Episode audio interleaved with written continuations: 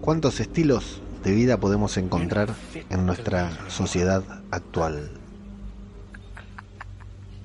¿Cuántas formas de hacer las cosas, de manejarnos, de hablar, de pensar, de decidir qué hacer, cómo hacerlo y cuándo hacerlo?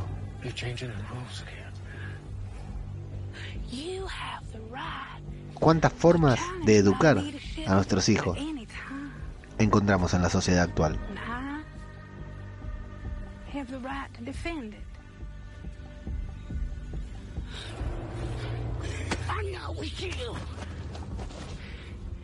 Imaginemos cuántas maneras de hacer todas estas cosas podemos encontrar después de un apocalipsis zombie.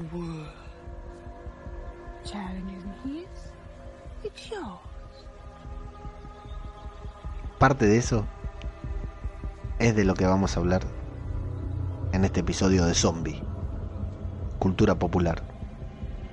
Otro podcast sobre The Walking Dead.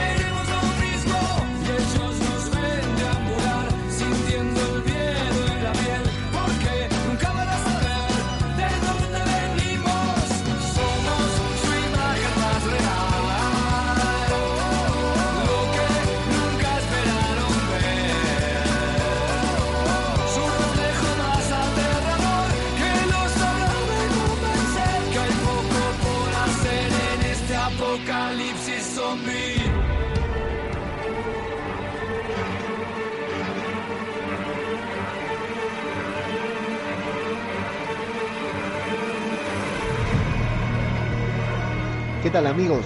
Sean bienvenidos a una nueva entrega de Zombie, Cultura Popular, el podcast de Radio de Babel en el que hablamos sobre The Walking Dead, nuestra serie favorita de zombies. Y sí, estamos aquí para analizar una vez más un nuevo capítulo de The Walking Dead www.radiodebabel.com en nuestra página web, arroba zombicultura en Twitter, arroba zombicultura popular en Instagram y tenemos un canal de Telegram en el que se pueden suscribir para recibir actualizaciones e informaciones sobre eh, The Walking Dead, que es t.me barra zombie cultura. Bueno, aquí estamos, a las 11 de la noche dijimos que íbamos a grabar y son la una y media. Se nos hizo tarde porque estaba la alfombra roja de Capitana Marvel en Estados Unidos y no me la quería perder, así que ahí estuvimos eh, disfrutando de Brie Larson y varios actores. Aprovecho para pasar el, el chivo de que tenemos un podcast acá en Radio de Babel que se llama Podcast Cinematográfico de Marvel y en el que hablamos, por supuesto,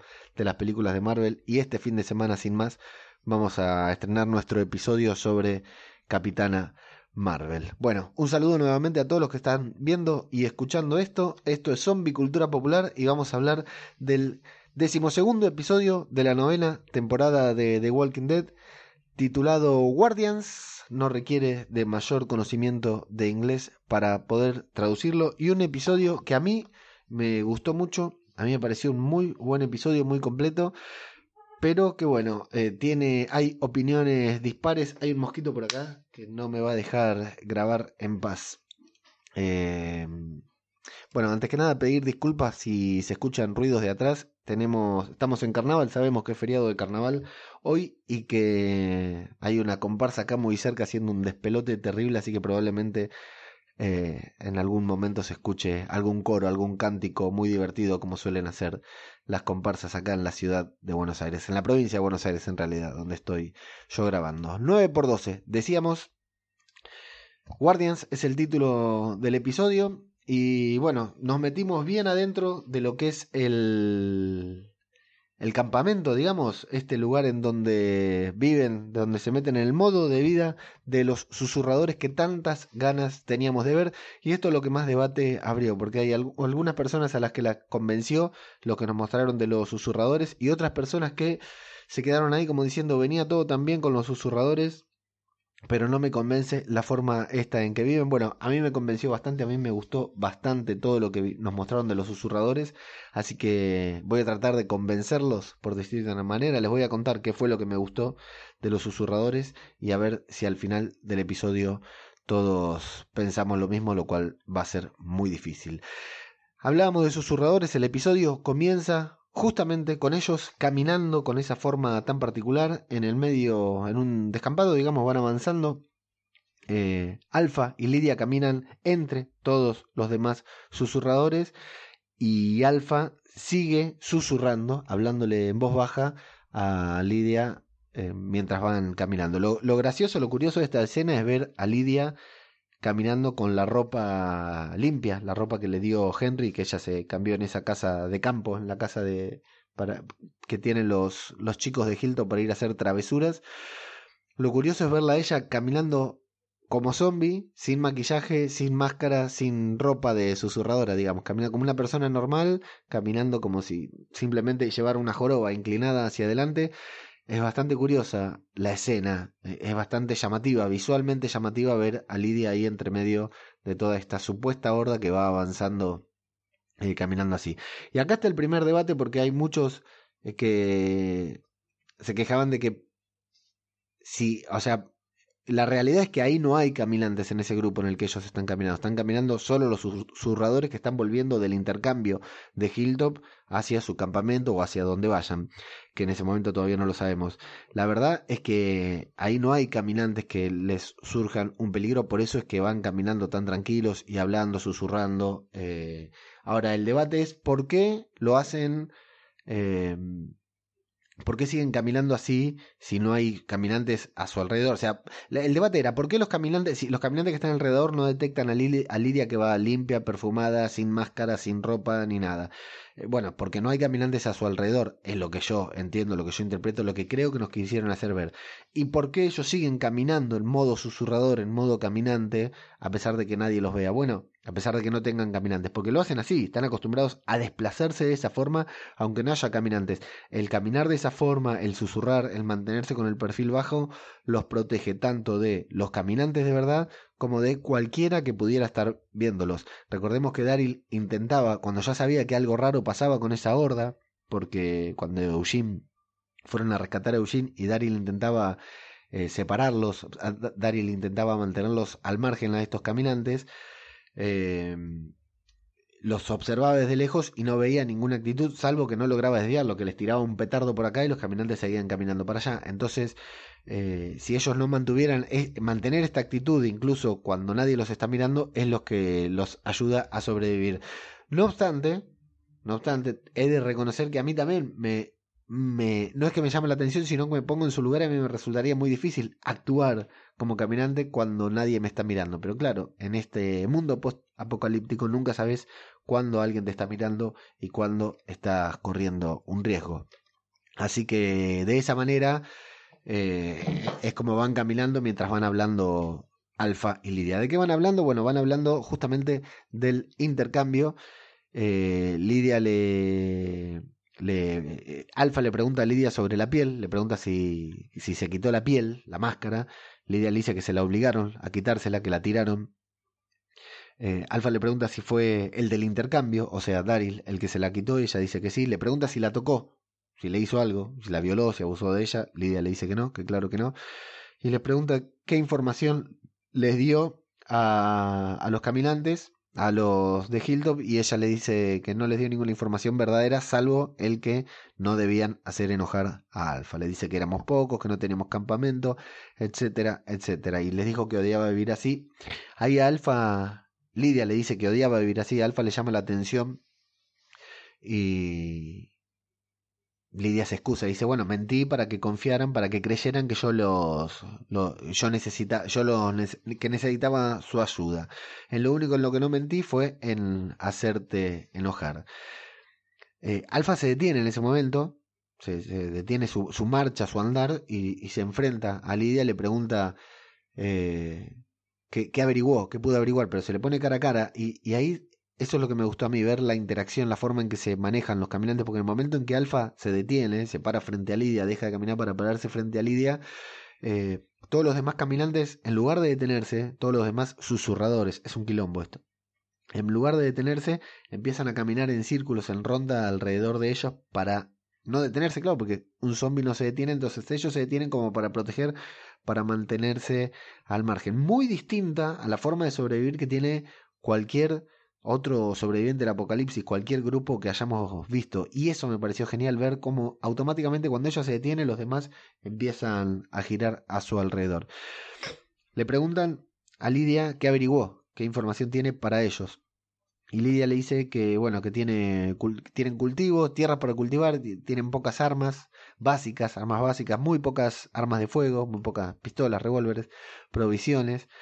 Alfa le pregunta, y atención, porque acá supongo que va a estar la clave para lo que está por venir. Alfa le pregunta si tiene señales de comercio, si vio señales de comercio. Y recordemos que todos nos indignamos con Henry cuando Henry le dijo que él era de otro pueblo, de otro eh, lugar en el que se llamaba el reino y casi le dio la descripción de dónde estaba. Acá Lidia le dice que no se enteró de nada de eso. O sea que esto ya nos va confirmando el perfil de Lidia, nos va confirmando que Lidia eh, le está mintiendo a Alfa, que está bien, le, les mintió a los de Hilltop también, a Dar y la Henry muchas cosas, pero que realmente terminó eh, termina estando del lado de esta gente que intentó protegerla incluso de su madre. Así que bueno, Lidia que dice, no, la vimos a Lidia intimidada por su madre y Alfa enojada porque dice, nada más, solamente esto, averiguaste, rompí mis propias reglas para buscarte a vos y vos que me das a cambio. Excusas, le dice tonterías. Entonces Lidia le dice, esa es la única razón por la que me buscaste para averiguar información y Alfa se enoja, le dice que fue una pregunta estúpida, que esa es una pregunta estúpida. Lidia que imaginaba que su madre no la iba a rescatar, se sorprendió porque su madre la fue a rescatar y ahora entiende que su madre no la fue a rescatar porque lo quería, como le había dicho a Henry que existía esa posibilidad en la en la, en la casita esa cuando se refugiaron, sino que Alfa la fue a buscar solamente porque tiene un interés, el interés de información para ver qué tan peligroso, qué tanto puede aprovecharse de este pueblo llamado Hilltop. Así que se vuelven a poner en marcha, enojados, y recién ahí tenemos los títulos. Todo esto es la previa antes de los títulos de The Walking Dead. En Alejandría está el, consejo, ese consejo que vimos una sola vez y que tanto nos gustó ver, en, de, compuesto por el cura Legañas, Sidic, Laura de los Salvadores y otros personajes no tan relevantes. Le piden, eh, Millón le pide explicaciones sobre lo que sucedió con la radio al inicio de esta segunda parte de la temporada cuando luego de la desaparición de Rick Grimes. Y allí eh, le, Gabriel intenta excusarse diciendo que, no, que solamente lo sabían Eugene y Rosita, que nadie más estaba al tanto de esto, que le iban a decir a Millón solamente en caso de que escucharan algo. Recordemos, Gabriel lo que hacía era transmitir un mensaje de, de, no de alerta, no de auxilio, sino de intentar comunicarse con otros sobrevivientes del apocalipsis. Creemos, nosotros creo yo, que Gabriel lo que, lo que quiere hacer es contactar, sabe que afuera está la gente esta de Shadis, no sabe que se llevaron a Rick, pero sí sabe que Shadis hablaba con gente por radio, eh, que tienen un helicóptero, entonces Gabriel quiere, eh, Gabriel, imagino yo que quiere contactar a esta gente. Así que eh, le están dando explicación, le dicen que bueno, que no pudieron contactar a nadie, que si contactaban a alguien, por supuesto, antes de ir, antes de encontrarse, se lo iban a decir, pero que fueron cuidadosos. Y si no fuimos descuidados con esto, le dice. Y Millón, por supuesto, que se enoja, le dice, ¿cómo que no, no, no me digan que no fueron descuidados con eso? Acá le doy la derecha a Millón 100% porque pensemos lo que pasó. El cura lo mandó a Eugene a que arreglen el, transmisor, la antena con la que retransmitían la señal para que tenga más alcance.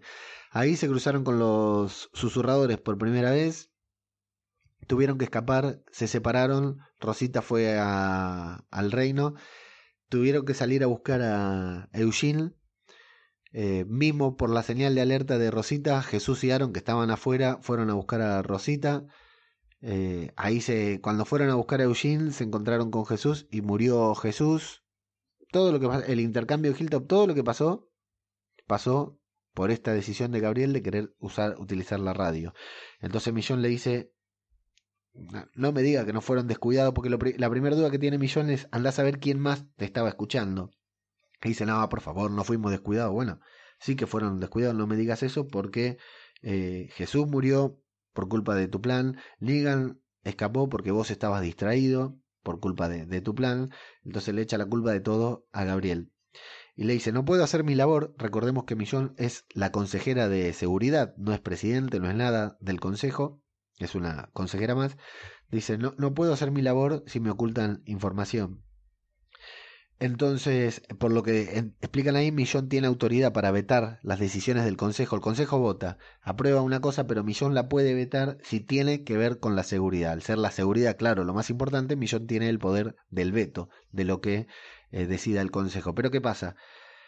Gabriel le echa en cara que la pusieron consejera de seguridad, le, le dieron el poder del voto, del veto, porque era consejera de seguridad, pero que ahora ella todo hasta plantar un tomate lo considero una cuestión de seguridad. Y bueno, la verdad que también le podemos, medio extremista, pero le podemos dar la derecha a Millón, porque sí, todo es una cuestión de seguridad. Hoy en día, hoy en día no acá, sino en el apocalipsis, todas decisiones que tomen tienen que ver con seguridad.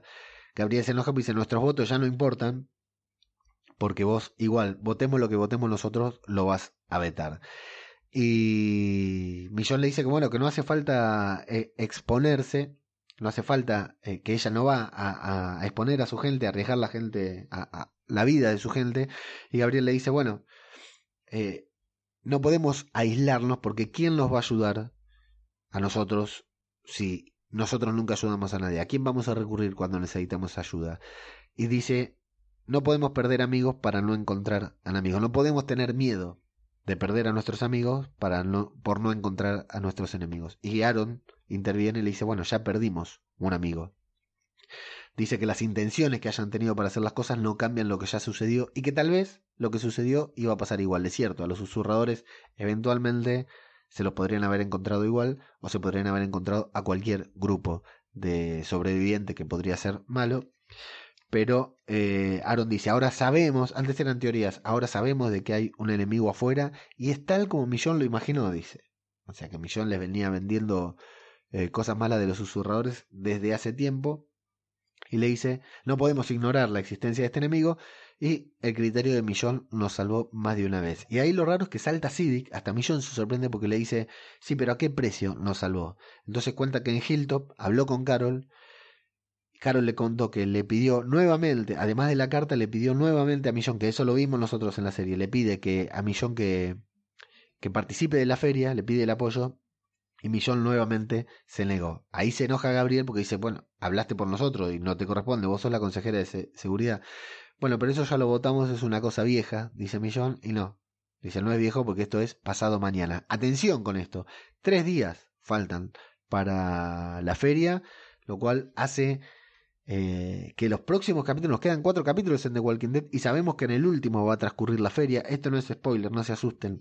En el último capítulo va a transcurrir la feria, así que en estos tres días, cuatro episodios en tres días van a suceder. O sea, se va a ralentizar bastante la acción en estos episodios, por lo que, según lo que dicen acá. Bueno, la feria comienza en tres días y di cuenta que la situación en el reino está mucho peor de lo que Ezequiel contó en la carta y que realmente necesitan del comercio de la feria, de estas provisiones que va a llevar la gente a la feria para sobrevivir. Laura, la salvadora rubia del tatuaje, dice que puede arreglarse solo el reino que siempre lo hizo y sí le dice que Carol no pediría ayuda dos veces. Es una mujer orgullosa, una mujer fuerte, no va a pedir ayuda dos veces si no fuera necesario.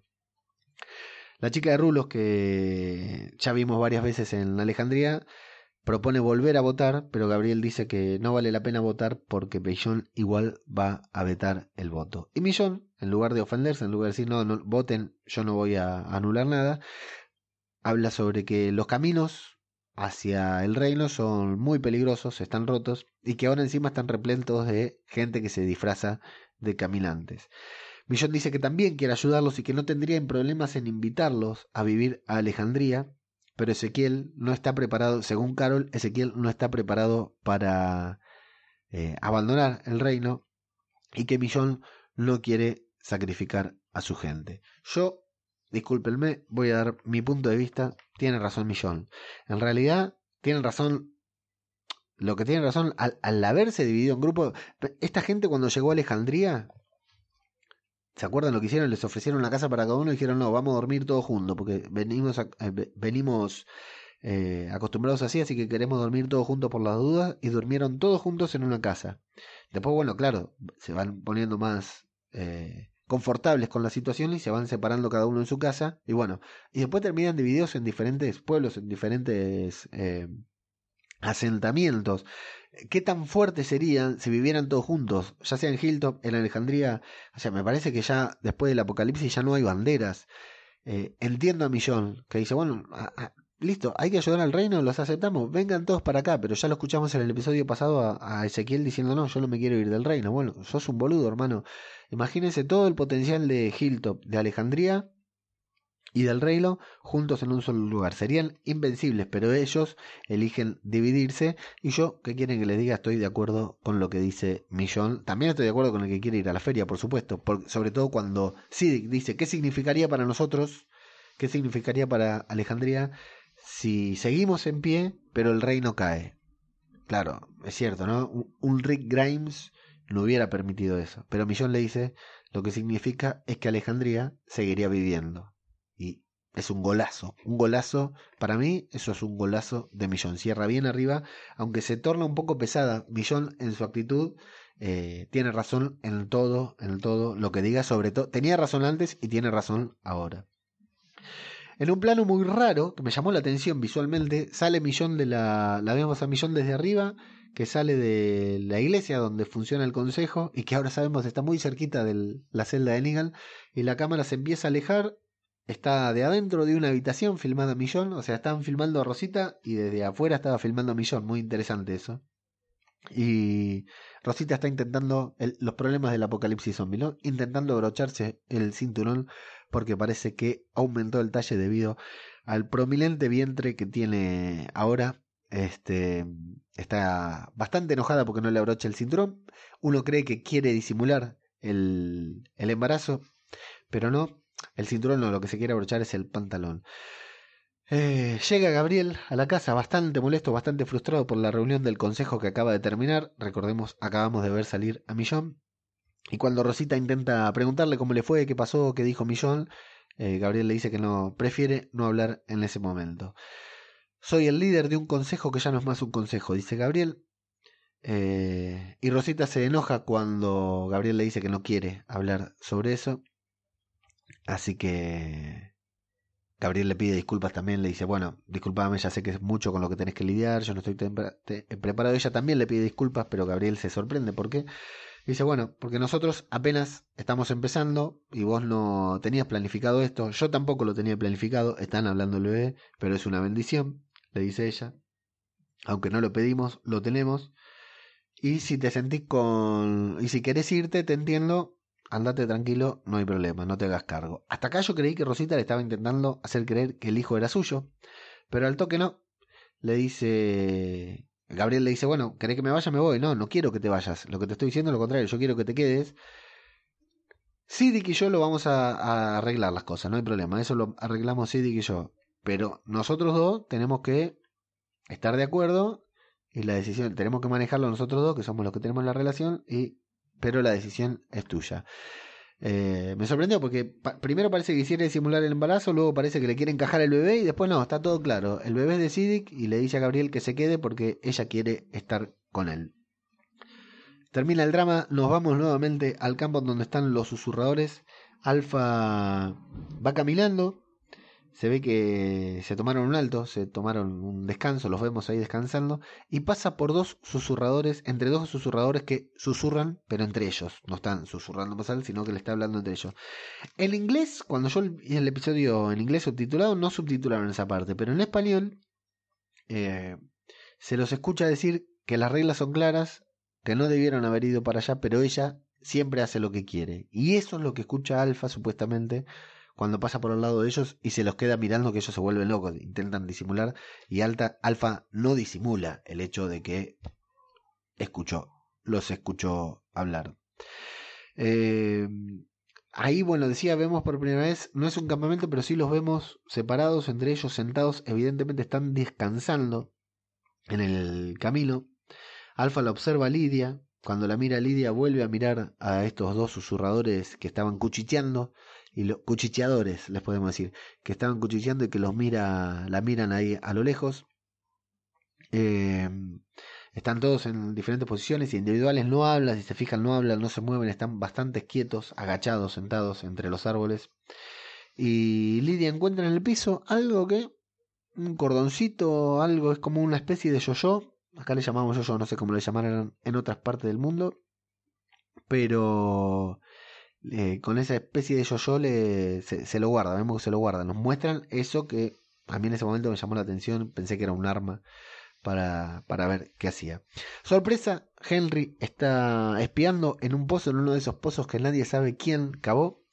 Es como una trinchera de la guerra de Vietnam, me hizo acordar a mí, está ahí espiando. Se le acerca un susurrador rápidamente, con dos movimientos nomás, Henry lo derriba, pero no es lo suficientemente rápido como para anticiparte a un susurrador bastante especial que vamos a enterarnos luego que se llama Beta, el tan famoso Beta que todos los fanáticos del cómic hablaron y que parece que nos trae grandes cosas. Lo agarra Henry, lo desarma, lo lleva ante Alpha. Me hubiera gustado que Henry le hiciera un poquitito de fuerza. Ya sé que Beta es invencible, pero me hubiera gustado que aunque sea le diera un, golpecito, lo hiciera caer o algo y Beta después lo dominara, pero no, lo domina de manera inmediata. De todas formas me quedo con el primer movimiento de Henry cuando derriba al primer susurrador, porque ya saben yo soy Tim Henry y lo banco a muerte al, muchacho este.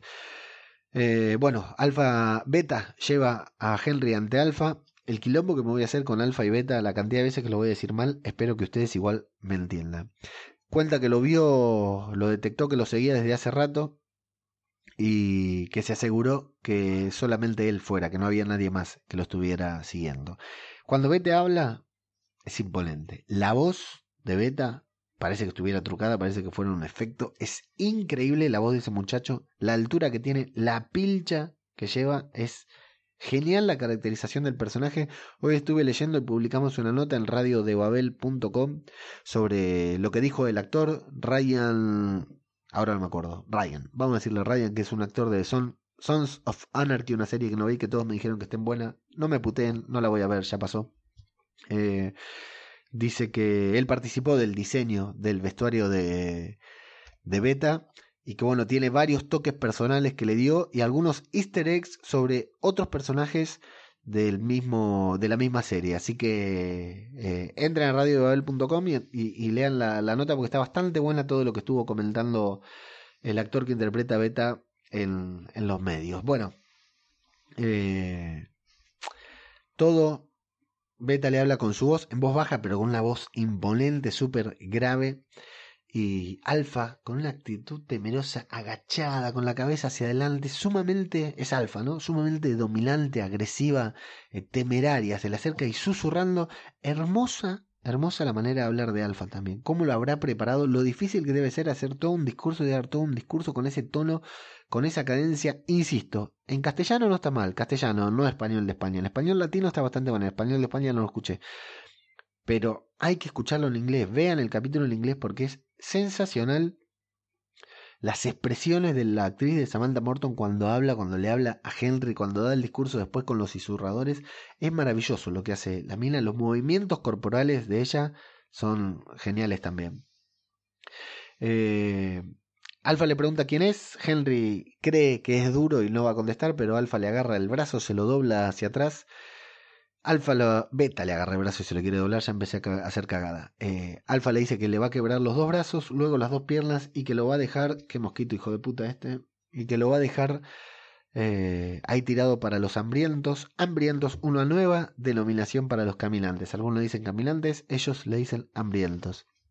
Así que Henry se presenta, dice que viene de Hilltop, que nadie lo mandó y que está ahí para buscar a Lidia. Así que Lidia le dice pelotudo, le da una piña y lo deja ahí tirado, sorprendido a Henry. Está claro que Lidia intentó aparentar algo adelante de su madre, pero no se dio cuenta. Estén atentos, dice Alfa, donde hay uno, hay más y comienzan a deambular nuevamente. Esos momentos en el que arrancan a caminar nuevamente es maravilloso, sobre todo con, con Henry ahí de rehén caminando entre ellos, es sensacional. Pero primero nos vamos a la iglesia del Padre Gabriel en donde está limpiando llega el gran Eugene. Yo todavía no entiendo cómo la gente odia a Eugene, porque el personaje es genial, es increíble, es maravilloso, y la interpretación de Josh McDermott, el actor, es, es increíble. Imagino que tiene que ver con esto que me han contado, que el doblaje en español de España le ponen un doblaje como si fuera alguien que tiene un retraso y la verdad que el actor en su doblaje, en su voz original no hace eso, habla de manera normal, con una forma particular, pero no como retrasado. Eh, Gabriel está limpiando la, iglesia, llega nuestro querido Eugene. Gabriel le dice, ¿qué puedo hacer por vos? mejor dicho, ¿qué puedo hacer yo por vos? Le dice Gabriel. Le dice Eugene a Gabriel, y, entonces le dice un saludo para Mago Punk, que me está, mi compañero del podcast cinematográfico de Marvel, que me manda unos mensajes que me hacen reír, así que voy a cerrar este chat en este momento. Bueno, eh, le dice, ¿qué puedo hacer por vos? Te traje acá una tabla, una tabla con dos columnas, pros y contras sobre eh, lo que va a pasar sobre seguir o no con Rosita, sobre hacerte cargo o no del bebé de Rosita, le dice Eugene. Gabriel se sorprende y la verdad que las miradas de Eugene a Gabriel en este momento son, son todo, son todo lo bueno que tiene The Walking Dead, son las miradas a Eugene. Eh, puso pros y contras, le, le, agregó un valor numérico, o sea, más uno, más cinco, más dos, más tres, y después en una segunda planilla, que Gabriel le dice segunda planilla, en una segunda planilla, las prolongó en el tiempo para ver en el tiempo qué tanto iban a aumentar o disminuir. Se sorprende mucho Gabriel, por supuesto, no, no puede creer, está, creo que está a punto de darle un, un bife a Eugene. Y Eugene le dice que, aunque al principio no es tanta la diferencia, con el correr del tiempo la felicidad aumenta exponencialmente. Le dice que también le trajo su sistema de puntos para que lo vea, para que no dude de cómo decidió puntuar cada actividad. Y bueno, eh, Gabriel le dice, bueno, que, muchas gracias. Eugene vacila ahí, lo ve mirar, lo ve dubitativo. Y le dice, bueno, te pido disculpas por lo que voy a decir, sobre todo porque vos sos un hombre de clero, pero eh, serías un tonto si dejas a Rosita.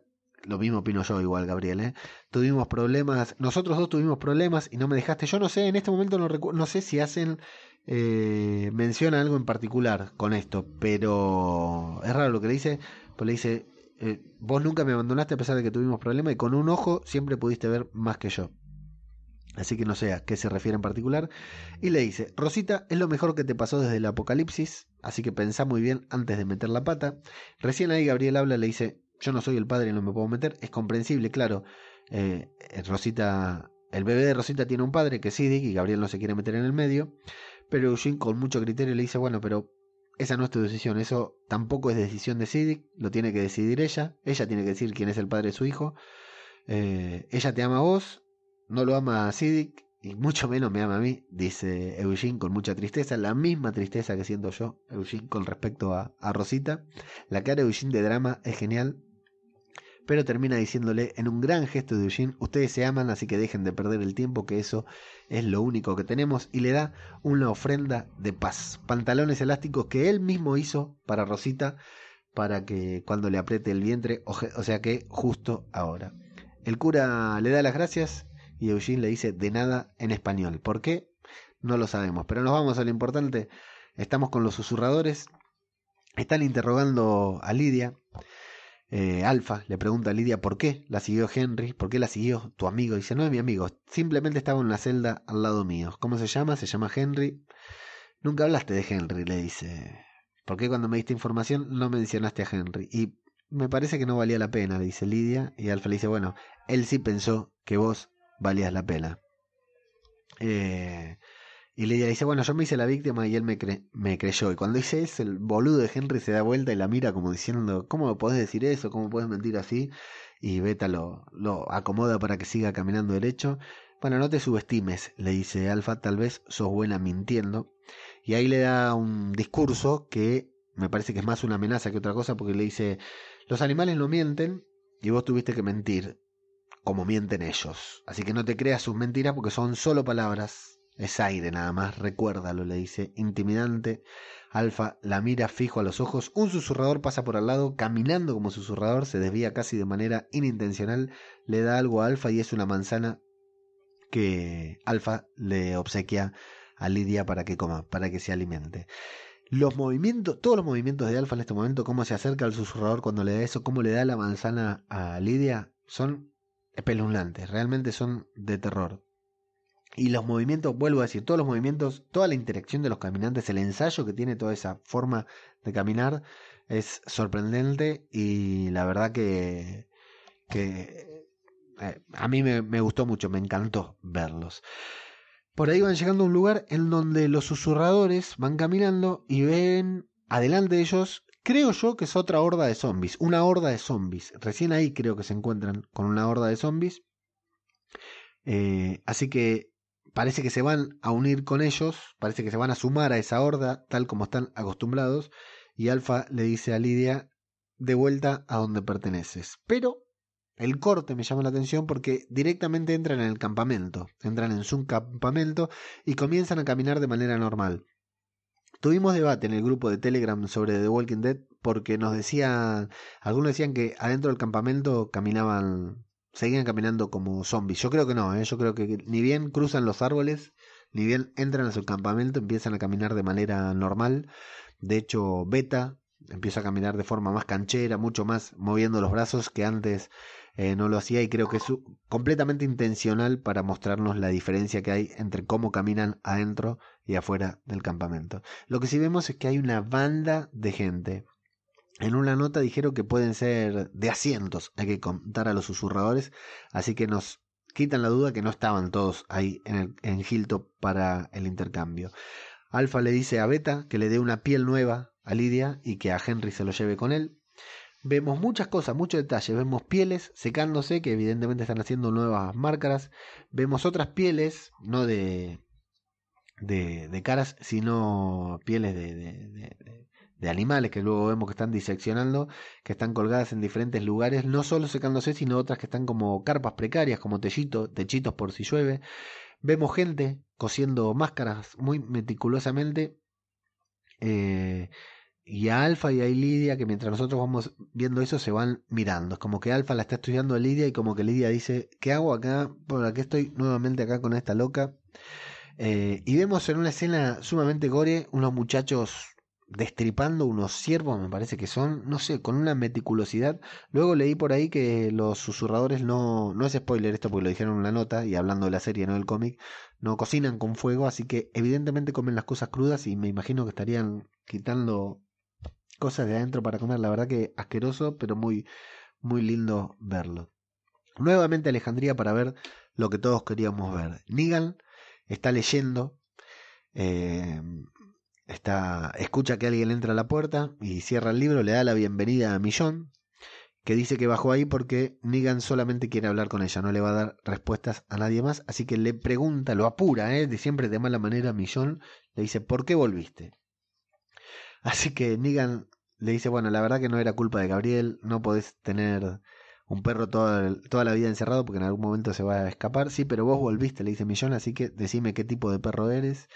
Me alegra que preguntes, dice Negan, y le empieza a contar que estuvo en su casa, que pudo haberla esperado y aplastarle la cabeza, que pudo aplastar muchas cabezas, pero no, lo hizo porque no quiso, no porque no pudo. Millón le dice, bueno, pero vos sabías que si lo hacías eras hombre muerto, sos un hijo de puta, pero no sos un idiota, le dice.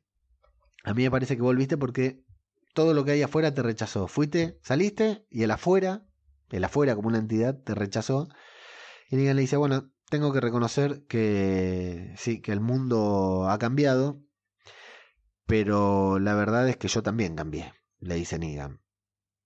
yo no soy el, el mismo que antes y, y, la verdad que he vuelto porque tengo, tengo mejores cosas para, para ofrecer.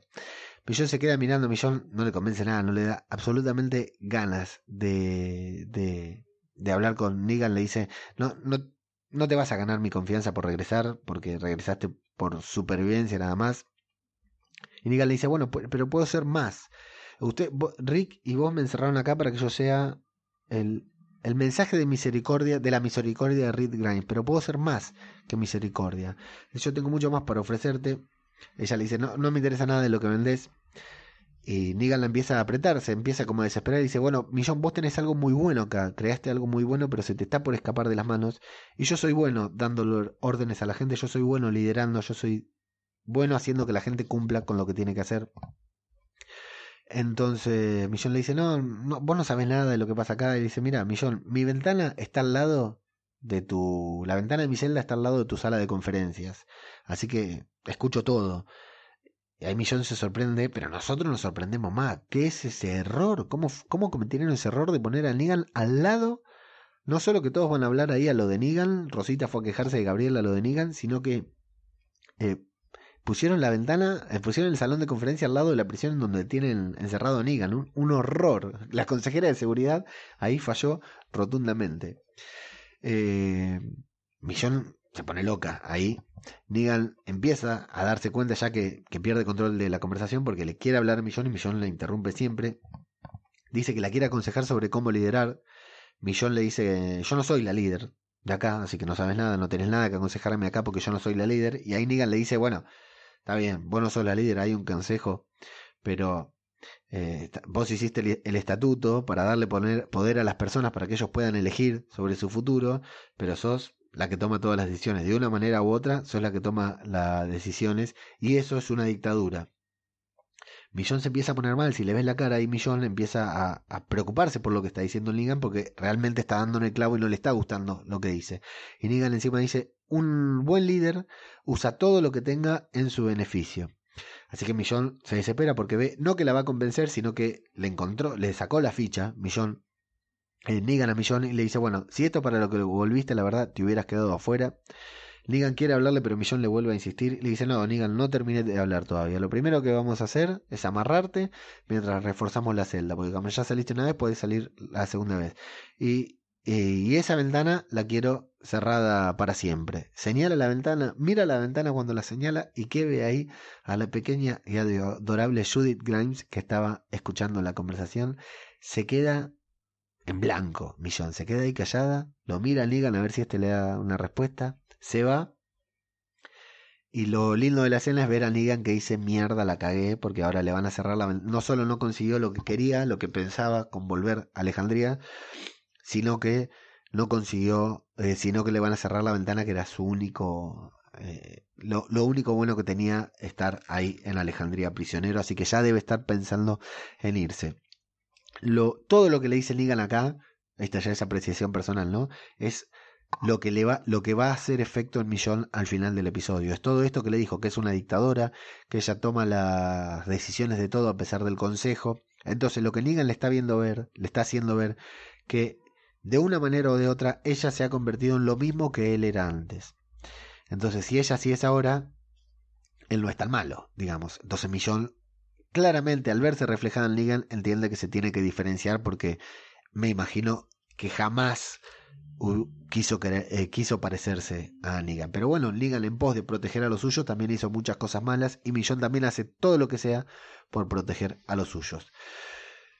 Connie y Daryl, la nueva pareja estrella que está ardiendo en las redes sociales, está todo el mundo muy feliz con Connie y Daryl y hasta se empezó a especular sobre un posible romance. Desde acá les digo, olvídense muchachos, Daryl no va a tener un romance nunca en la serie, nos dejaron en claro que es asexual, no homosexual, no gay, es asexual, Daryl no tiene interés en mujeres, lo que no lo hace menos macho, al contrario, no lo hace más débil, yo creo que lo hace más fuerte, no tener intención en la serie, en, a lo largo de la serie en ninguna mujer, porque imagínense que en esta serie tuvimos Maggie, Rosita, eh, cada bombazo le pasó por al lado a Daryl, así que es un, un, un placer para él no haberse enredado con ninguna. Bueno, Connie y Daryl le están rastreando.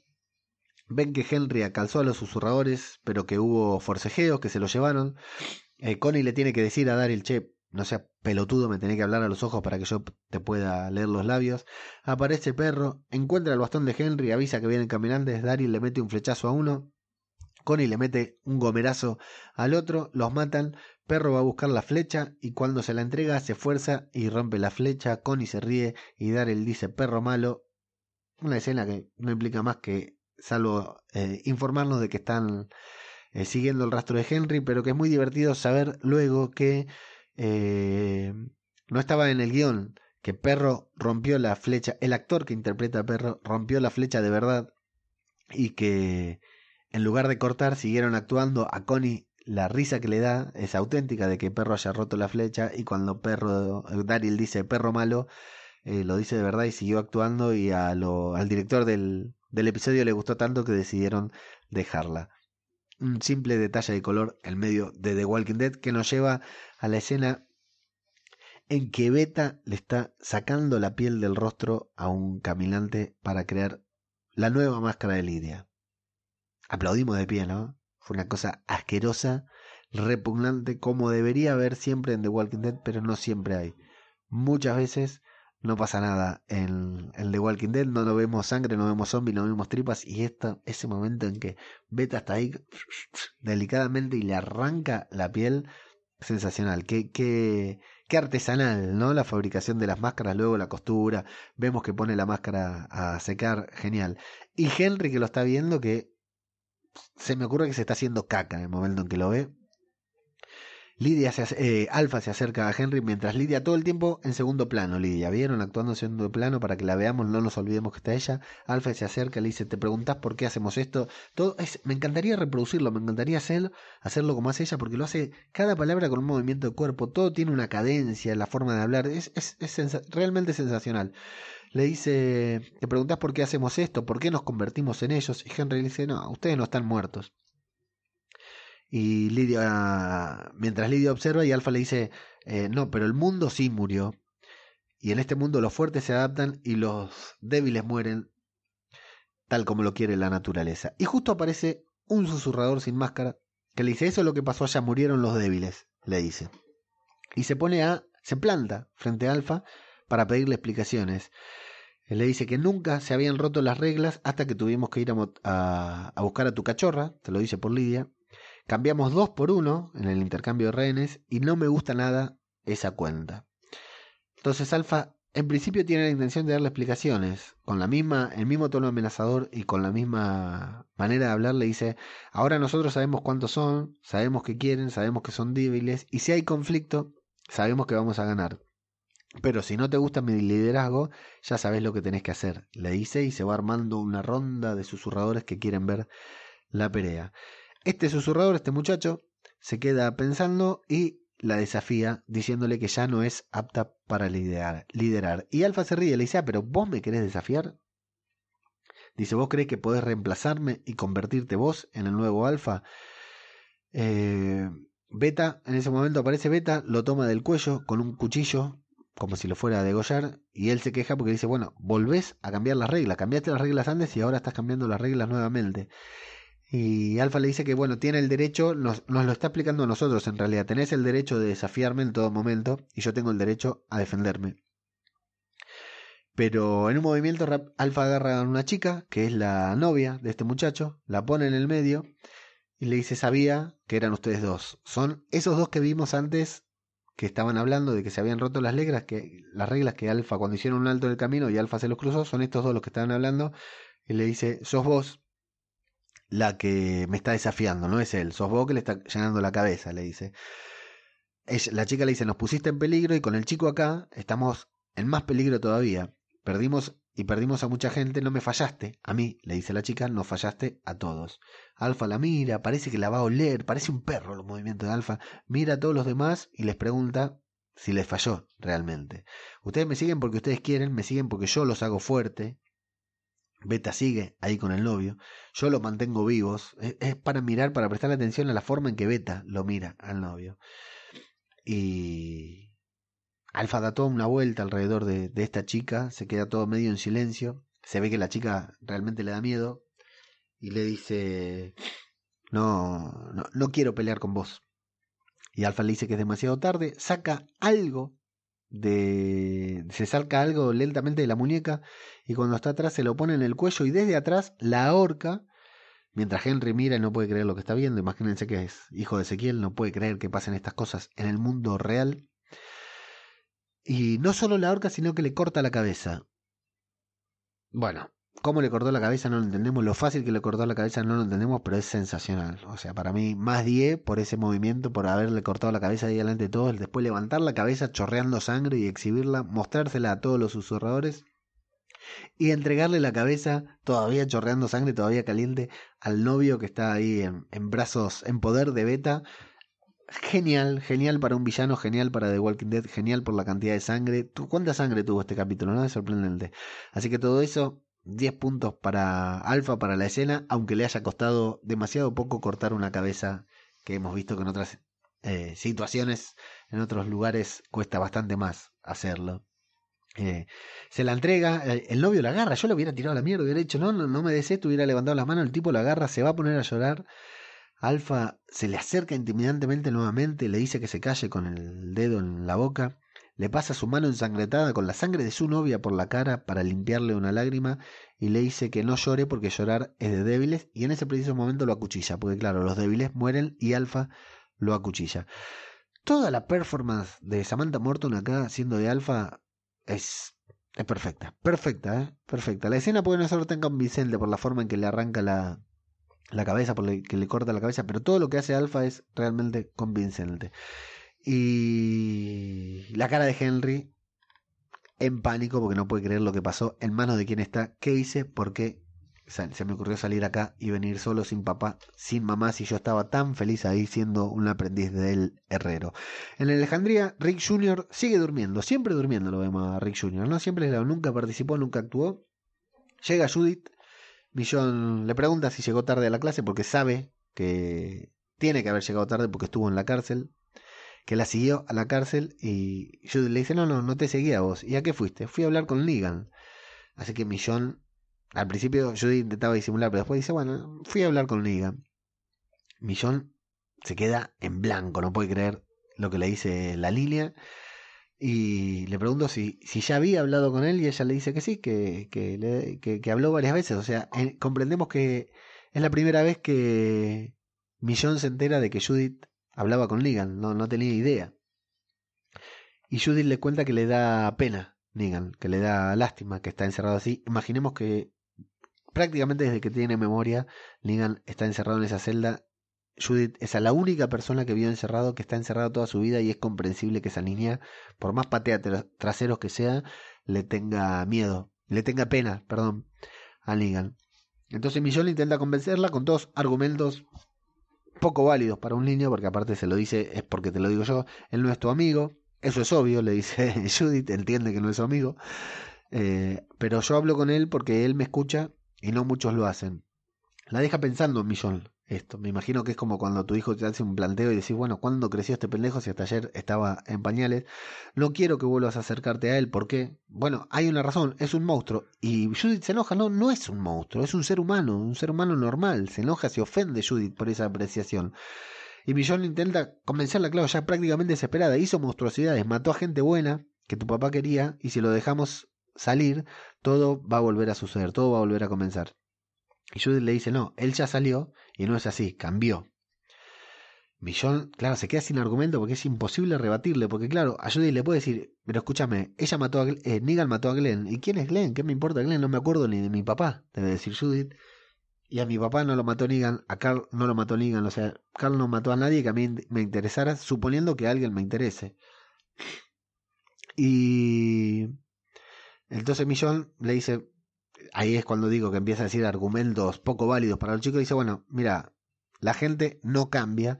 Y Judy le dice, bueno, pero vos sí que cambiaste. Vos sí que hiciste. Vos sí que lo hiciste, le dice. Y eso es... Eso es... Eh, esa parte me dejó pensando, porque... ¿A qué se refiere Judith. ¿A que cambió para mal? ¿A que ahora es una dictadora? No creo. Están hablando de otra cosa. ¿eh? Creo que ese es el único guiño que tiene el episodio a este incidente de Alejandría que todavía no pudimos enterarnos de qué se trataba. La malda a su cuarto, porque necesita un minuto para pensar. Evidentemente se quedó sin palabras, pero ese tú sí que cambiaste, que le dice Judith, la dejó pensando, la dejó mal a Millón. Y va a hacer efecto también con lo de Negan, evidentemente. Henry, en el campamento de los susurradores, observa cómo se llevan los cuerpos de los muertos.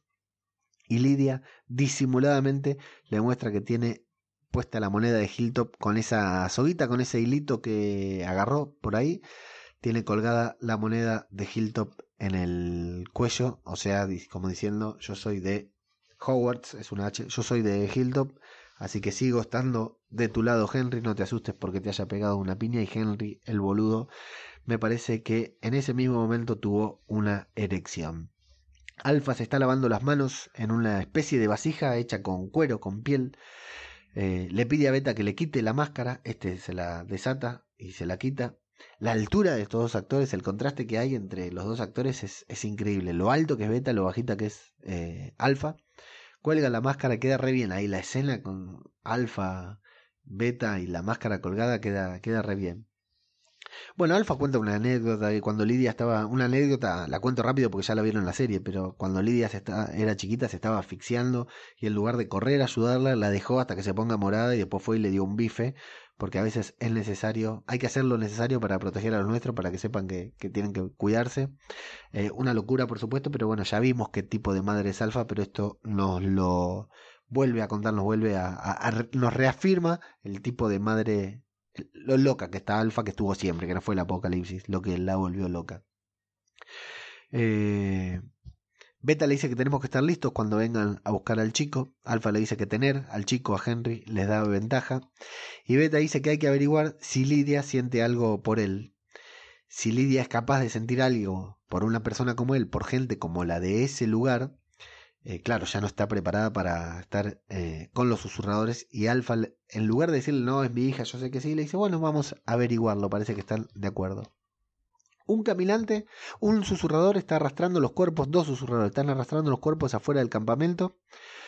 Vemos que se acercan caminantes, pero no son caminantes, es un susurrador. Hay un grupo de caminantes por ahí dando vuelta. Y este susurrador le dice que lo dejen ahí nomás, que dejen ahí los muertos, que a los muertos de verdad, a estos dos que mató Alfa, que los caminantes van a venir por él. Así que estos dos susurradores que salieron del campamento dejan a los caminantes, se vuelven a meter al campamento, dejan a los muertos, se vuelven a meter al, campamento y se acercan los caminantes que se ponen a comer. Y ahí lo muestran de atrás a Daryl, que está bastante cerca del grupo, o sea que por ende Connie también. O sea, lo que hicieron esto fue sacar a los muertos de adentro del campamento y los que estaban afuera hicieron acercar a los caminantes para que coman a esos muertos. Hasta ahí, luego esto lo voy a vincular, espero no olvidarme, con el debate sobre el final del capítulo.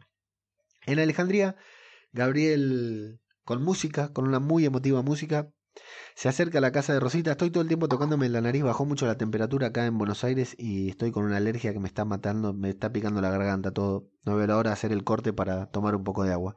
En Alejandría, Gabriel se acerca a la casa de Rosita con una música muy emotiva de fondo.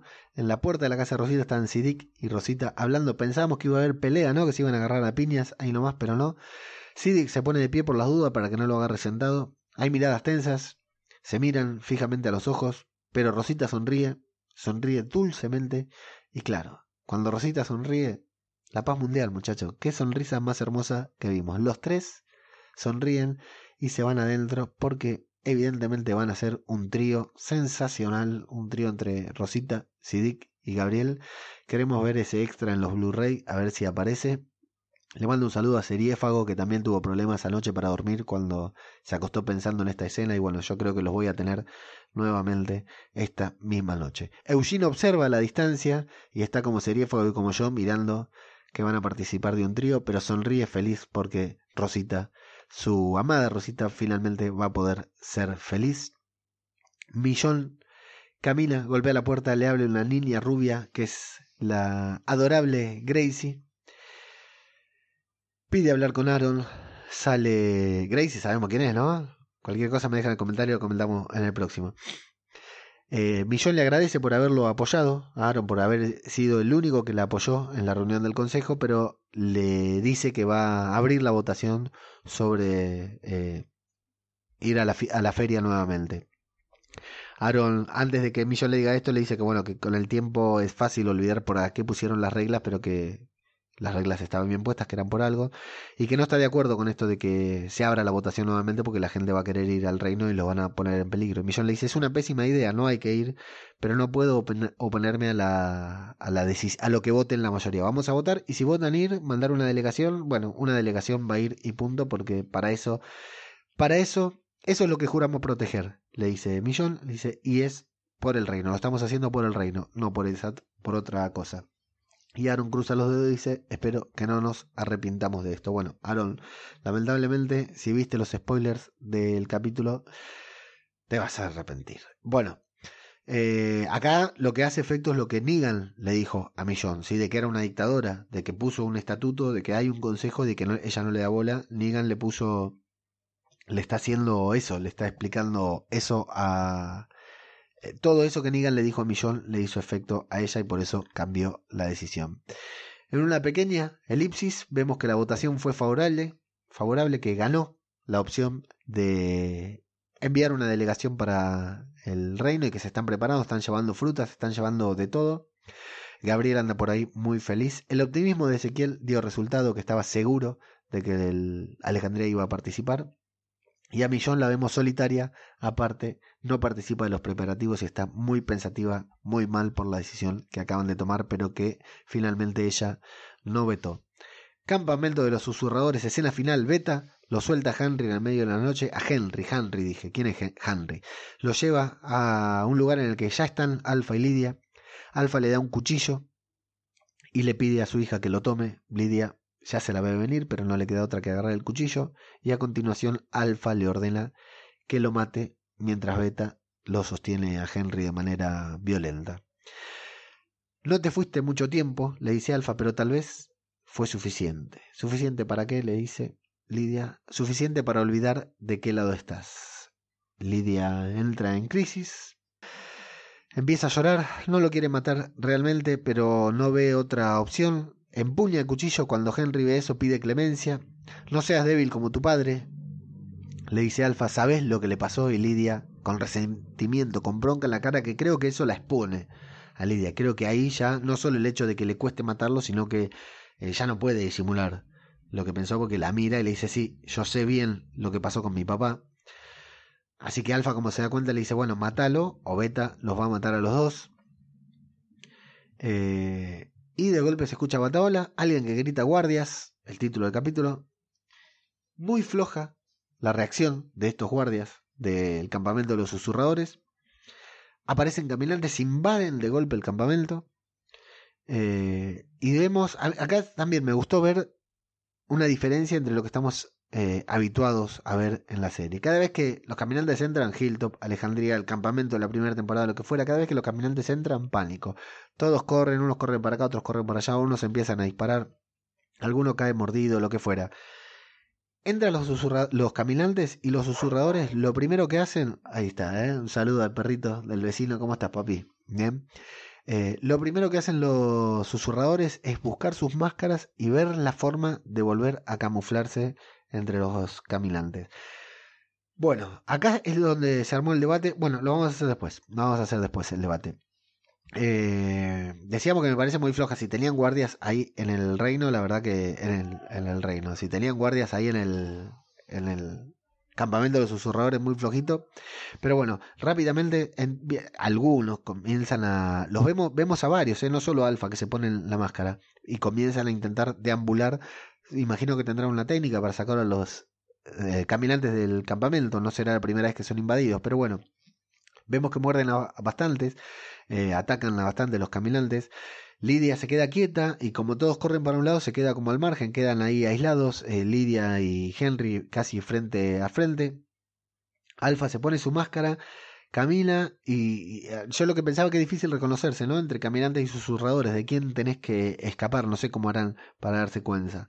Darse cuenta, pero no parecen atacar a ninguno, eso es lo que no parece que estuvieran matando a nadie, me parece que eh, dejan que los caminantes se entretengan, al que mordieron, listo, que se cagó, imagínense que que Alfa tiene la teoría de que eh, el caminante, el más débil debe morir, entonces cuando va viendo a los... hay un caminante que ataca a un susurrador, no lo va a salvar, ya está, murió, ese quedó ahí. Y ese sirve para distraer también, porque con los gritos y todo va a llamar la atención de otros caminantes y mientras tanto ellos van a poder eh, meterse en el grupo y disimularse entre los otros caminantes. Eso es algo de lo que creo yo. Henry y Lidia quedan ahí eh, marginados, aislados y a salvo parece. Henry le dice a Lidia que tienen que irse, pero justo un caminante lo aparece de atrás, pero amigos, no es un caminante, es Daryl fucking Nixon. Sí, Daryl Nixon se puso una máscara de susurrador, se vistió con un ponchito y se metió al campamento para rescatar a Henry. Le dice, tenemos que irnos. Henry dice, no me voy sin ella. No, a ella no la llevo. Bueno, entonces yo no me voy. Hasta que final, por ahí vemos también que anda Connie vestida, matando caminantes, vestida de caminante, ¿no? Matando caminantes. Y eh, salen finalmente, Daryl agarra a Henry y empieza a correr, Henry agarra a Lidia y también empieza a correr. Era comprensible que Lidia no se podía quedar ahí porque Alfa se había dado cuenta de que era una doble agente, llamémosle, ¿verdad?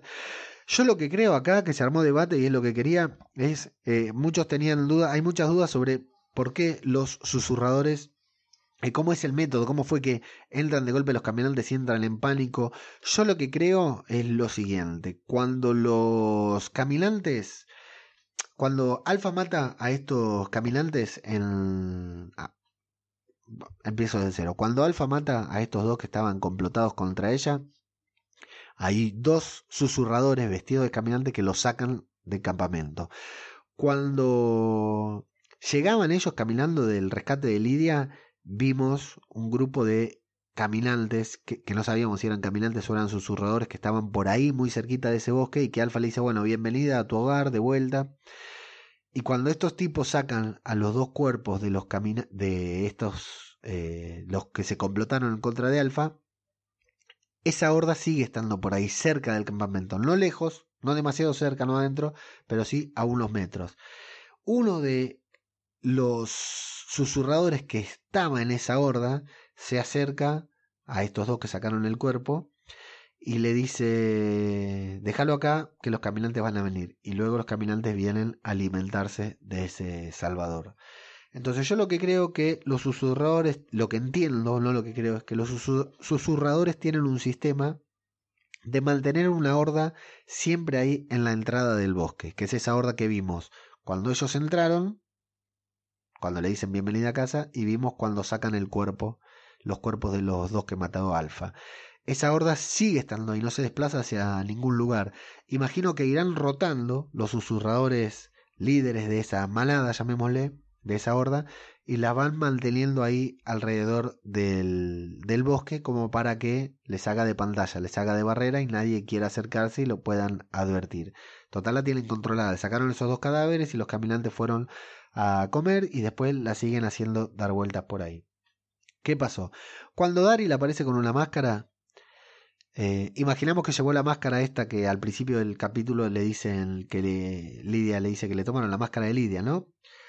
Pero, si se fija en el caminante, eh, en la ropa que tiene Daryl, estoy casi seguro que es la misma que tiene ese susurrador que se acercó a los dos que sacaban a los cuerpos para decirle, déjalos acá, que ahora nosotros los traemos para que coman.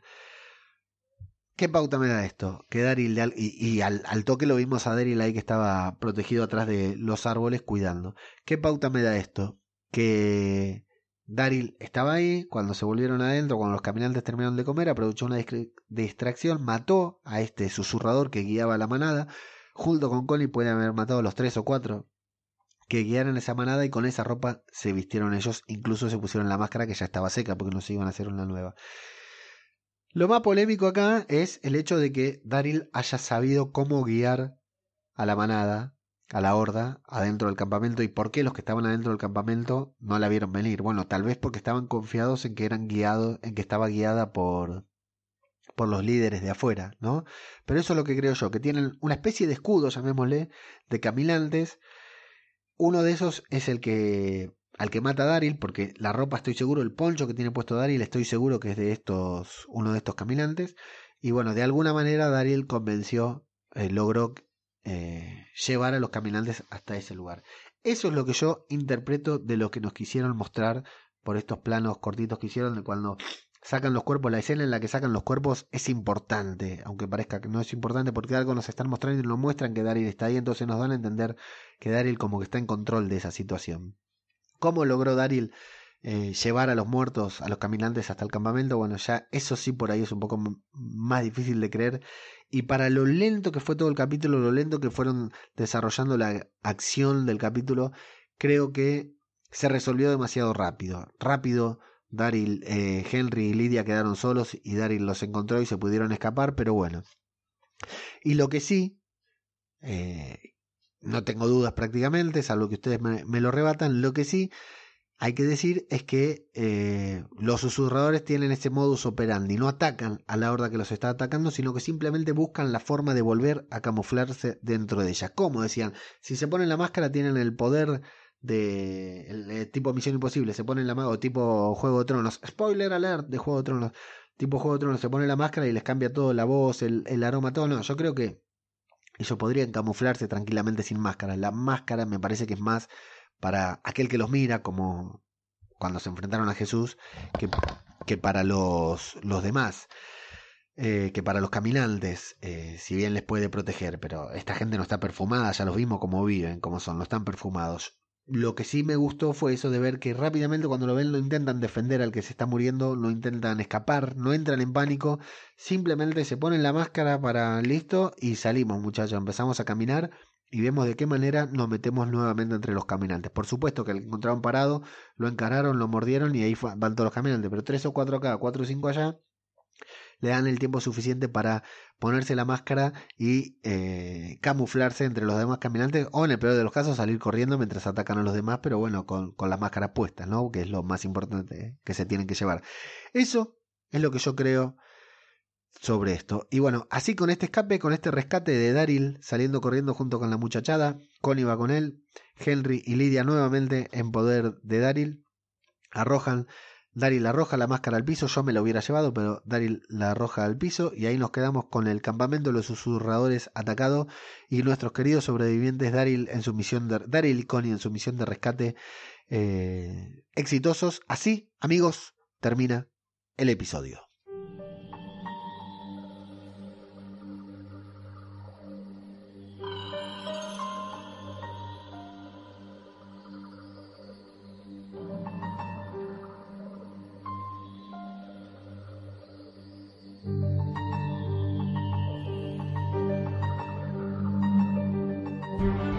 Capítulo a mí, la verdad que me gustó mucho.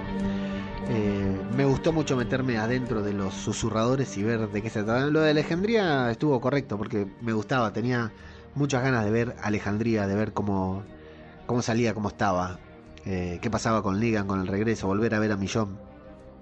La actitud de Millón sí es cierto que cansa, es muy cansadora la actitud tenaz y la lo intransigente que es Millón, Rick no era así de intransigente, ni siquiera cuando dijo esto ya no es una democracia, Rick no era así de intransigente. Pero sí, la verdad que me gusta, eh, no, es que me gusta, cansa la actitud de Millón, pero me gusta, estoy de acuerdo en todo lo que dice, la verdad que estoy muy de acuerdo en todo lo que dice, la banco a 100%, tiene toda la razón del mundo. Entiendo el tema de la democracia, la votación, todo, y es cierto, es comprensible, pero comprendo que Millón esté completamente en contra porque yo en su lugar, no en su lugar, en, el lugar de un habitante de Alejandría, no salgo ni en pedo. En un apocalipsis zombie, no salgo ni en pedo. Eh, así que la, banco 100%. Y todo lo que es de los susurradores, salvo el final, que me pareció demasiado precipitado y tal vez narrado de manera un poco torpe y por eso tuvimos que interpretarlo demasiado y debatir sobre cómo fue que lograron entrar, cómo fue que logró Daryl hacer eh, que la horda lo obedeciera, por qué reaccionan así los susurradores cuando ven a los caminantes, salvo por, por todo eso que, me imagino que tiene que ver con una torpeza narrativa de, de, la edición, de la dirección del episodio. A mí todo el movimiento de susurradores, todo lo que pasó dentro de los susurradores me encantó y me gustó ver su forma de vida, su forma de hablar, su forma de manejarse cuando están en público, entre comillas en público, ¿no? Puertas afuera, cuando están adentro. Esto de la horda vigía que está ahí en la puerta de su campamento, si es así como yo lo interpreté, me parece sensacional. Capaz que estoy interpretando cualquier cosa, pero si es así como yo me lo imagino, la verdad que, que me pareció muy bueno, me pareció muy acertado. Eh, Judith, encantadora como siempre. Vamos a hacer este inciso sobre Judith siempre porque la verdad que es sensacional cada intervención que tiene. El pequeño Rick Jr., queremos ver un poquitito más, ¿no? Yo quiero ver un poquitito más de Rick Jr., no sé ustedes. A mí me interesa mucho saber qué pasa con el, pequeño Rick, escucharlo hablar o algo. Lo de Judith, bueno, sensacional. Lo de Negan, comprensible. Yo creo que lo de Negan eh, no se va a resolver en esta temporada. Nos quedan cuatro capítulos me parece que si bien podemos volver a ver a Negan, la acción se está, se está trasladando directamente a Hilltop y al Reino. Así que eh, puede ser que lo volvamos a ver, pero no creo que se resuelva hasta el próximo, hasta la próxima temporada. Y me parece bien, porque me parece que lo dejémoslo para desarrollarlo bien durante la temporada que viene, porque tiene mucho para, para cortar. Y bueno, eh, todos los susurradores decía genial, alfa, soberbia y beta, magnífico. Magnífico. Me, encantó el personaje beta, la voz, la interpretación del actor. Hoy busqué la cara del actor para ver cómo era. Y la verdad que es increíble. El papel que hace es, sensacional. Parece que no se va a sacar la máscara por un largo tiempo. Beta.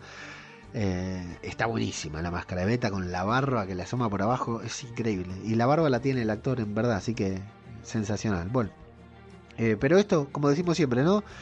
Es lo que a mí me, me, pareció el capítulo. Me pareció un capítulo muy bueno, un muy buen episodio de The Walking Dead. Me di cuenta que lo estaba viendo sumamente compenetrado porque se terminó y se terminó de golpe. No esperaba que terminara, no me la vi venir que así iba a terminar. No por lo sorprendente del final, sino porque terminó y yo estaba reconcentrado en la trama del capítulo. Así amigos, este es mi valoración del episodio, pero a mí lo que me importa acá en este podcast es no lo que yo opino, sino lo que opinan ustedes. Así que vamos a leer sus comentarios sobre el episodio.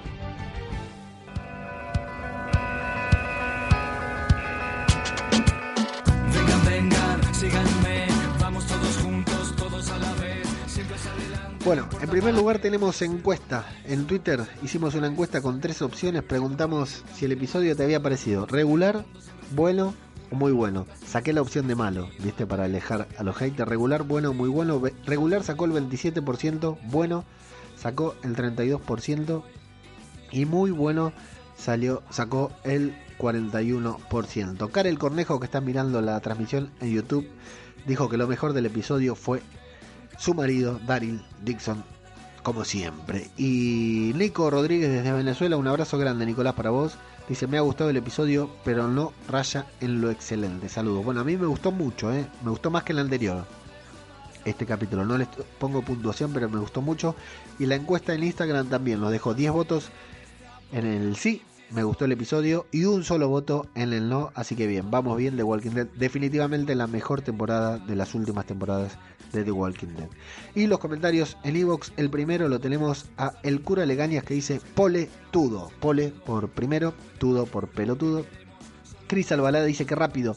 Pater Egoitz dice te he estado toda la noche esperando para oírte en la fábrica. Gracias, boludín. Te escucho ahorita, claro, porque el programa pasado lo sacamos una un, día más tarde. Este no, este no, lo estamos grabando tarde hoy, pero a primera hora de la hora española ya estará publicado. Y Adriana le responde a Egoich U03RJ. Muy lindo tu comentario, Adriana. No, no entiendo de qué a qué hace referencia. Achotea dice thank you maquinote descargando. Gracias a vos Achotea sobre todo por eh, llamarme maquinote. Dani López 99, un análisis excelente. Si los caminantes hubieran matado al bebé, lo de Negan hubiera quedado en un cuento de niños. Eres un puto crack, gracias por este podcast, gracias a vos Dani, es cierto, eh, lo del bebé qué oportunidad perdieron ahí. Unpad dice, la sonrisa de Alfas de Alfa da escalofrío. Buen capítulo y gran análisis como cada semana. Gracias, Ampad. Rafa Herrero dice, Leo, qué grande eres. Podría bajar un pelín el volumen del audio de la canción que suena de fondo cuando lees los comentarios, por favor. Y ahora es cuando me dices que me den por culo a tu manera y yo me descojono. Gracias, Leo. No, no, para nada. Rafa, vamos a... Voy a cuidar la edición, un poquitito más la edición en este programa. Y si no te gusta te vas a cagar también. Egoitz Dice, el cane corso es la raza del perro grande que persigue a Negan. Bien, no tenía idea, no existe esa raza acá, ¿eh? acá seguro le decimos otro nombre. Eddie Maiden dice, la que se avecina, muajajajaja. Ni idea qué, qué quiere decir. Eh, Jorge Martínez Román dice, Eddie Maiden, quiero recordar que tiene el podcast sobre Z Nation, destripando el mundo de Z Nation, no se lo pierdan. Jorge Martínez Román, muy buen capítulo, casi sin desperdicio lo único que no entendí es cuál es el interés de Connie por acompañar a Daryl. Yo tampoco, Jorge. Alfa, muy buena villana. Me gustó su mirada de psicópata. Saludos desde México. Sí, lo de Alfa es sensacional, pero lo de Beta no, está a la altura. ¿eh? Soriano dice: Judío pelotudo, cagón de mierda, buen podcast. Anda a cagar, Soriano. Cristina Albalá dice: Genial programa, Leo. Con respecto a Connie, pienso que le impresiona tanto lo del bebé que no se puede quedar tranquila. Lo de Tara y su familia Entendí que se refería al resto del grupo que no está en Alejandría, tanto Maggie como Init o Carol. Saludos, un gusto escucharte. Gracias, Cristina, a vos. Anónimo, un anónimo. Bien, tenemos un anónimo, dice. Hola Leo, el tema del cartel del cine y el título que han puesto creo que tiene más que ver con el título que con el contenido de la película. Silent Army, ejército, silencioso, nos estarán informando que los susurradores no son un grupo pequeño, sino un ejército numeroso. ¡Epa! Anónimo. Lo de ponerse guantes para la famosa bombilla es porque ese tipo de bombillas se calientan mucho al encenderse y cualquier resto de grasa o suciedad que lleves en los dedos y se quede impregnada en la bombilla hace que al encenderse donde está esa suciedad se caliente más de la cuenta y la bombilla se estropea. Creo que al ponerse los guantes hace el comentario que ya les pasó con una y no quieren repetir el error. Fantástico resumen, muchas gracias. Es cierto, anónimo, pero igual la duda que planteamos con respecto a los guantes de látex era que Init no tiene guantes para operar y Jerry sí para poner eh, para sacar una bombilla, pero sí, sí, es cierto, es comprensible la, importancia. Karel Cornejo dice, Leo, no mames, Henry es un pendejo, dejaré de meterme con él cuando le llegue sangre a la cabeza con ojos. Es un crack Henry Karel. Jimmy Jazz desde Roca Dragón dice, hola Leo, nos lo están poniendo difícil para defender a Henry, pero bueno, lo seguiremos intentando. ¿Hay alguien que le interese la puta mierda de rectángulo amoroso entre Rosita, Eugene y Dick, el cura? ¿Y de qué está hecho el cuello de los susurradores? De la susurradora Lady Gaga. De mantequilla que Alfa la decapita con una piola como si tuviera una espada de acero valirio. Aparte de eso, me gustó el capítulo. Predecible a más no poder, pero no quita que sea entretenido. Me habría gustado conocer un poco más el modo de vida de los susurradores. Podrían invitarlos a la feria. Seguro que podrían comerciar con un artículo de cuero como pulseritas o materas. materas, muy buena. Es solo una idea. Ángela Khan es una idea, Ángela Kang. Un abrazo, Leo, y gracias por el podcast. Lo esperamos con ganas. Gracias a vos, Jimmy, que siempre está tirando buena onda y recomendando el podcast ahí en su grupo de Facebook. Eh, sí, la verdad que tendría muchos artículos interesantes los susurradores para intercambiar en la feria.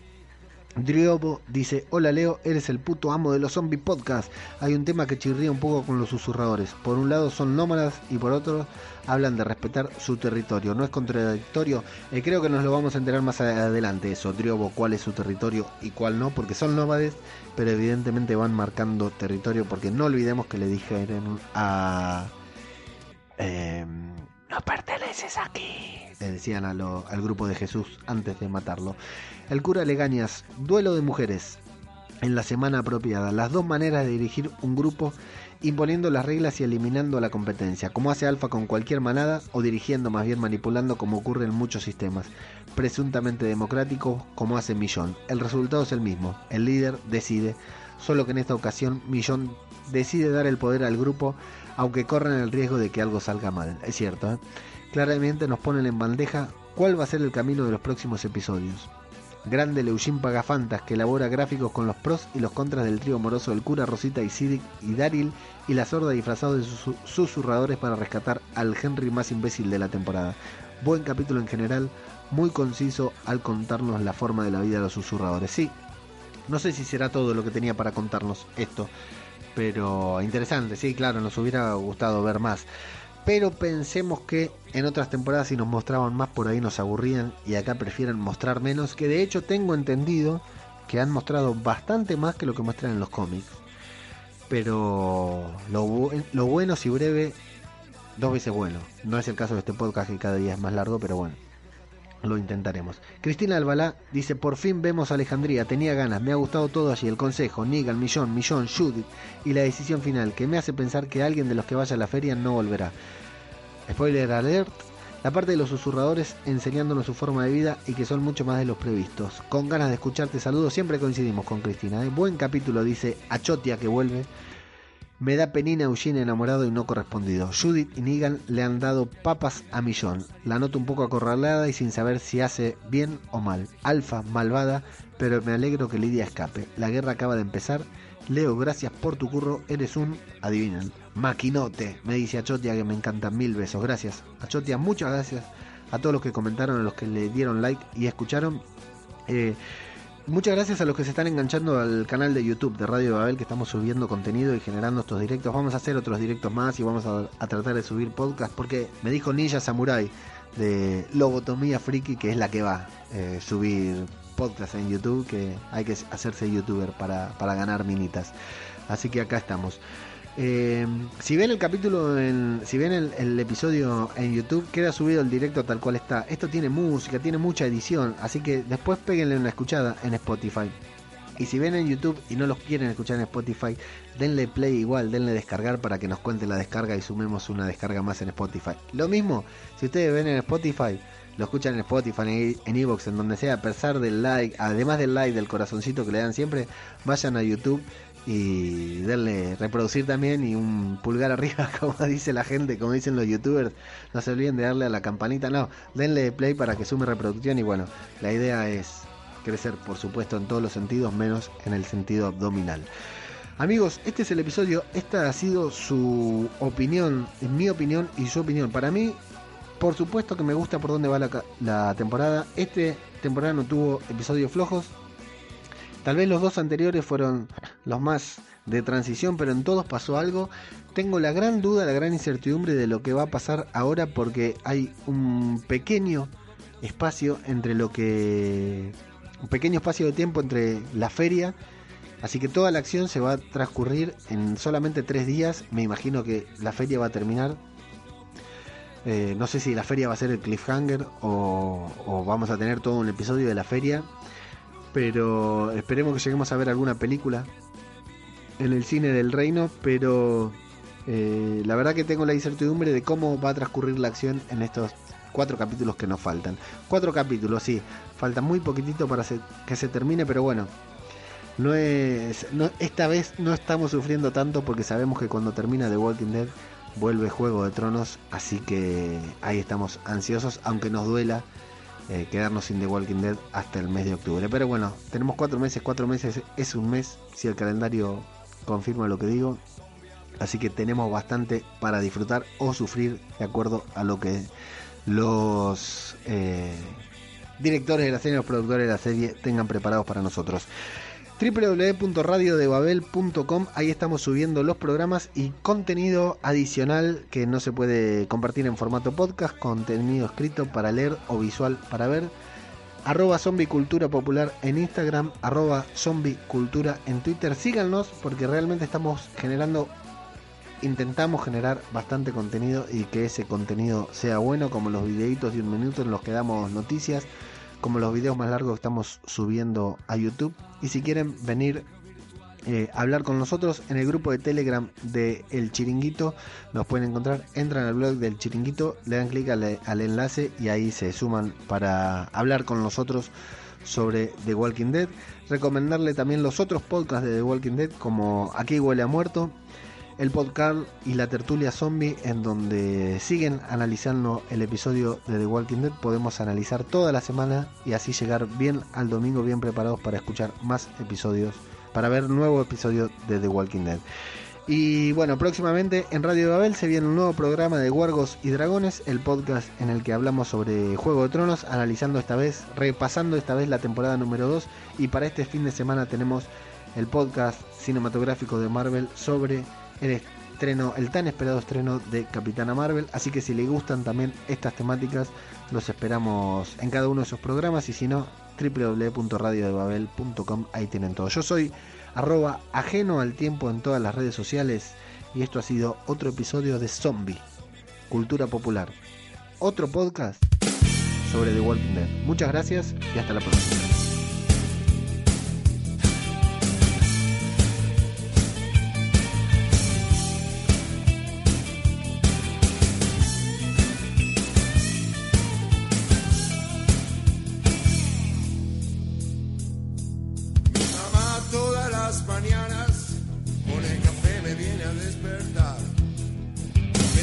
Desayuno a la cama.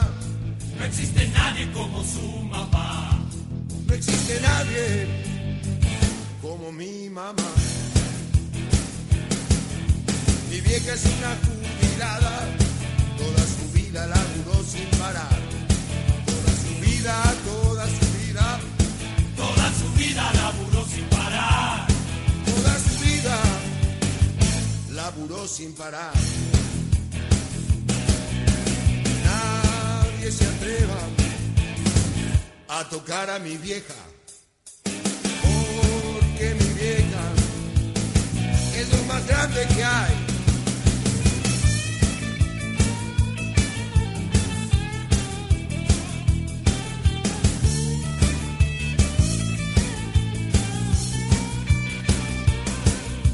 Mi vieja va a la plaza con pancartas, con las pancartas que yo mismo le armé. Protesta porque ya está harta De que le afanen una y otra vez. de que la paren una y otra vez. En una de las manifestaciones vino la cana y se la quiso llevar. Por reclamar lo que le corresponde, Se vuelve loco, nos quiere matar. me vuelvo loco y los quiero matar.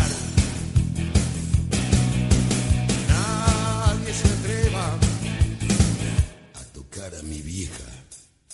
Porque mi vieja es lo más grande que hay. Nadie se atreva a tocar a mi vieja. Porque mi vieja es lo